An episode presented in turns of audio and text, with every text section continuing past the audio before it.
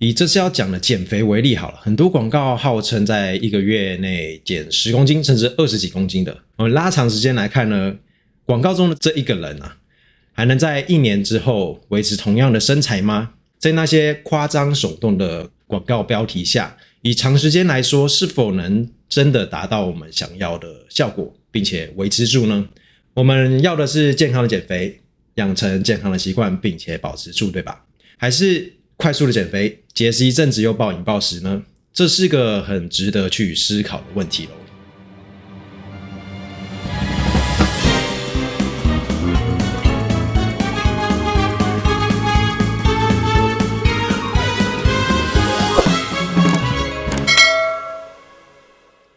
Hello，大家好，欢迎收听健达小爹，我是 Davis 小爹。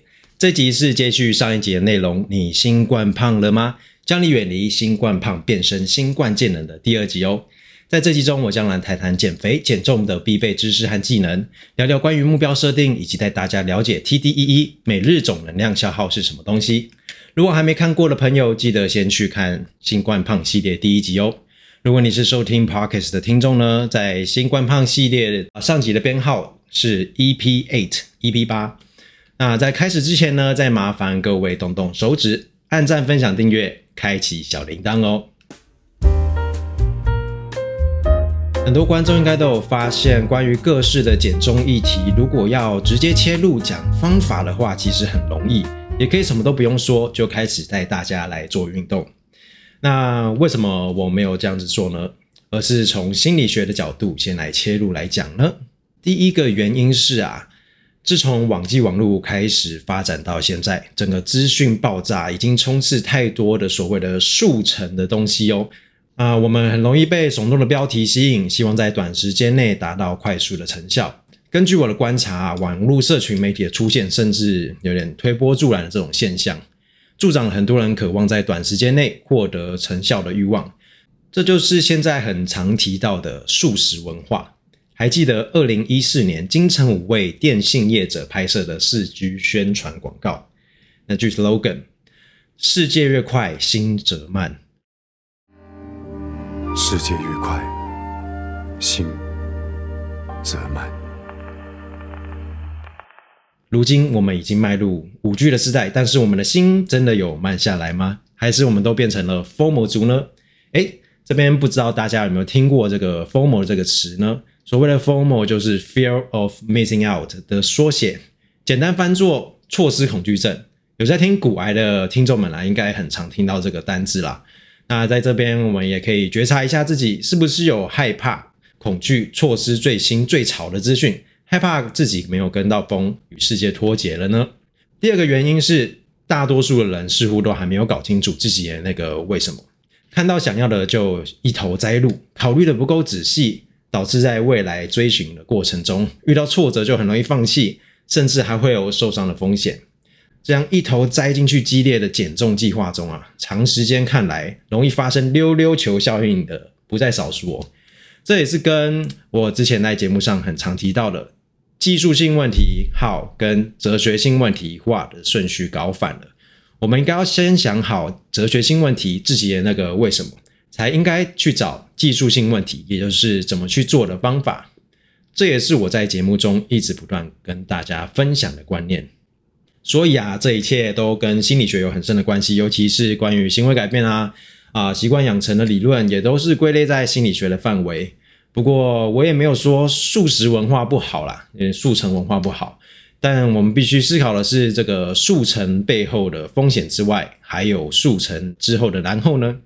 以这次要讲的减肥为例好了，很多广告号称在一个月内减十公斤，甚至二十几公斤的。我们先不管他们用了什么可怕激烈的方法，我们拉长时间来看呢，广告中的这一个人啊，还能在一年之后维持同样的身材吗？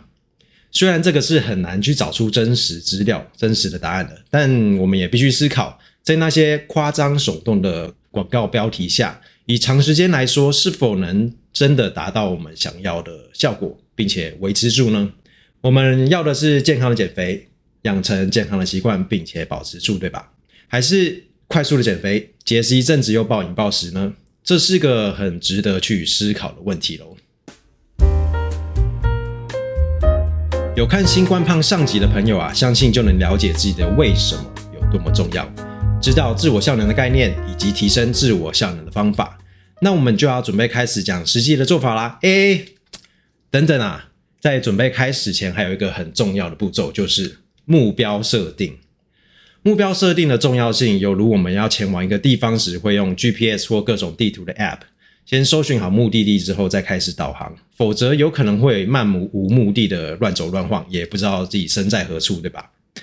目标啊，好比像是设定明确的目的地，设定好之后才会开始导航，而导航也会有各种不同的走法。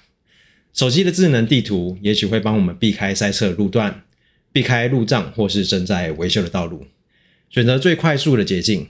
而比较有趣的是呢，如果是论及在健身。饮食生活习惯的改变呢，我们不会讲求一个最快达到目的地的方法，而是会依每个人的状况和需求规划出不一样的导航路线。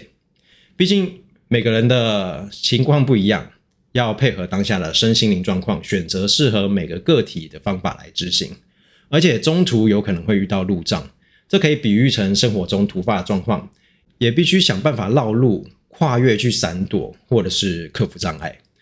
所以在行为改变和习惯培养中呢，最重要的不是要如何快速的达标，而是要找到最适合自己的方式，同时想出过程中可能出现的障碍以及各种应对的方法，才可以在潜移默化中把这些改变融入生活中哟。现在知道目标设定有多重要了吧？来跟大家介绍，在各个专业还有商用领域都很常提到的目标设定论。目标设定论源于心理学家洛克和拉山的研究啊。目标这个东西主要透过四个机制来影响人们的表现。第一个是引导注意力，目标帮助人们实现想法和行为付诸实现。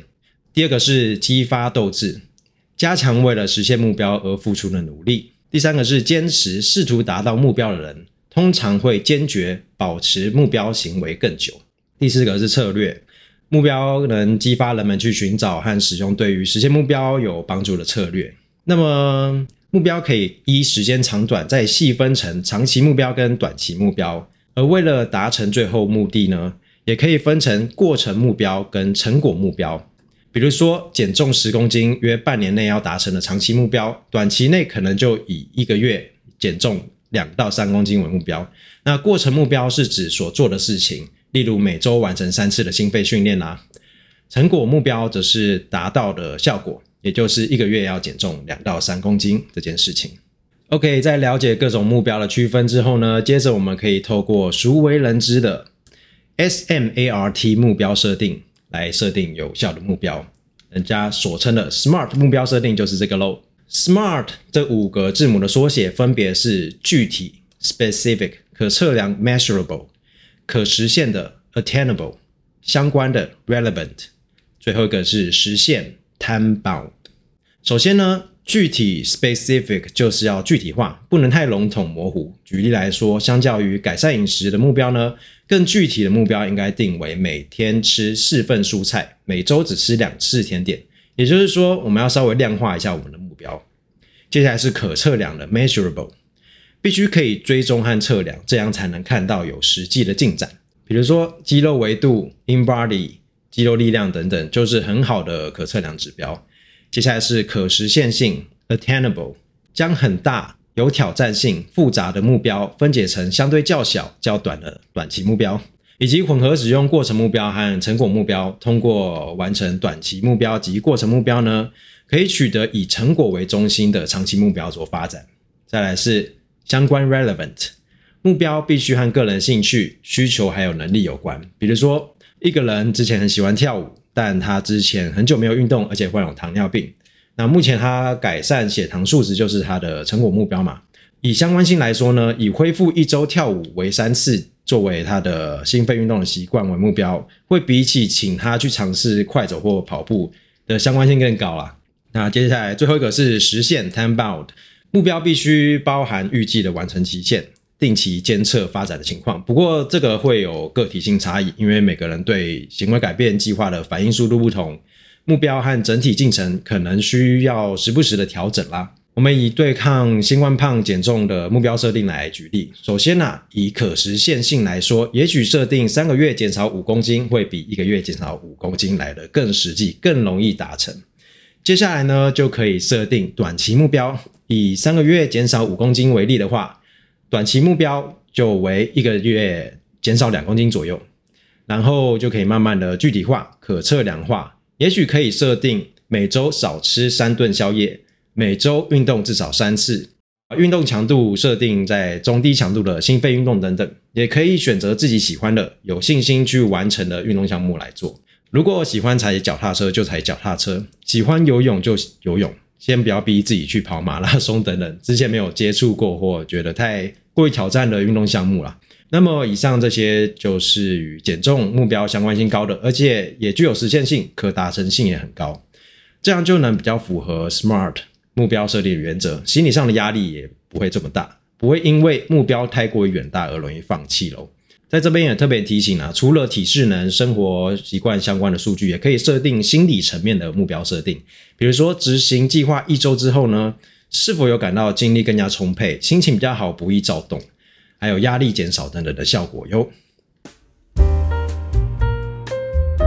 这集除了目标设定之外，也要来介绍减重一定要知道的重要观念，一个叫 TDEE 的名词，不知道大家有没有很常听到呢？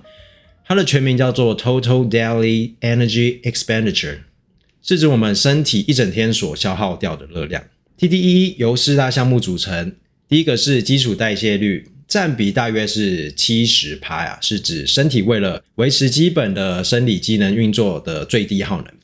第二个是非运动性活动产热，占了大约十五趴，再来是食物热效应，占比大约是十 percent，最后的运动性活动产热，也就是所谓的运动啊，只占了大约五趴哦。大家应该就会很直观的认为说啊，那就提高基础代谢率，占比最高的就很容易瘦下来了吧？事实上啊，近期的研究发现，利用肌肉训练使基础代谢率提高的比率几乎微乎其微啊，而且。嗯，基础代谢率的变化大部分是因为体重的变化而使能量需求的改变的结果。也就是说，在减重的过程中，可能会使基础代谢率降低，因为体重降低使得能量需求降低了。所以，我们目前很难有一个明确的方法去改变基础代谢率。目前我们能做出努力，而且会有显著改变的是 NEAT 非运动性活动产热，这是指在日常生活中的能量消耗啊。像是做家事啊、遛狗、步行到目的地或搬东西、做家事等等。有研究指出啊，两个类似身材的人，如果生活日常的活动不同，每天的 NEAT 可以相差到两千大卡哦。从事劳力活动的工作，就比久坐少动的工作多了很多的 NEAT。所以啊，除了运动健身之外，更重要的是增加日常的能量消耗。简单的说，就是能走能动就不要单纯的站着，能站着就不要坐着，能坐着就不要躺着都不动。以实际的例子来说呢，大家可以站着或坐着划手机，就不要躺着划手机啦。坐大众运输如公车啊、捷运时就尽量站着，还可以顺便练核心哦。还有平常搭电梯会直达楼层呢，也许我们可以提早个一两层先出电梯。再走楼梯到想去的楼层，也不失为一个很好增加体力活动的方法，同时还有节能环保的效果呢。那么有看到这里的观众应该会很好奇的问说啊，那么运动呢？运动只有占五趴哎。好了，这边先卖个关子，因为这节内容真的太多了，我们下一集再来好好聊这些细节吧。说穿了，整个从觉察、评估自我效能到目标设定，都与心中的那个为什么有紧密的关联，并且啊，我们也不断的在觉察整个过程，即便是到后来执行计划的时候，都一直在觉察。而过程目标也会根据每个人当下的情况不同而有小幅度的变化，这样才可以保留一些弹性的空间，让自己在潜移默化中把健康习惯培养起来。OK，那我们废话不多说，我们现在就来开始吧。来，拿出你的纸笔或者是电子笔记，给一段自己独处的时间，写下你想改变的原因，想到什么就写什么，不用害怕丢脸，好的坏的都可以写，也不要批判自己，不需要。有时候这样写一写，在心理学上也会有加强动机的效果哦。洋洋洒洒的写完之后啊，可以开始想一下目标及对应的方案。记得利用我们今天提到的 SMART 目标设定的原则，设定最适合自己的目标，为你变身新冠健人踏出第一步吧。OK，那我们在下一集我将会介绍实际在运动、饮食还有睡眠管理的实际做法。给大家提供一些推荐的路线，让你少走一些冤枉路哦。喜欢我的频道节目的朋友，欢迎按赞、分享、订阅、开启小铃铛，才不会错过任何讯息哦。啊，这节内容有点多啊，可以回去消化一下。那我们下集再见喽，拜拜。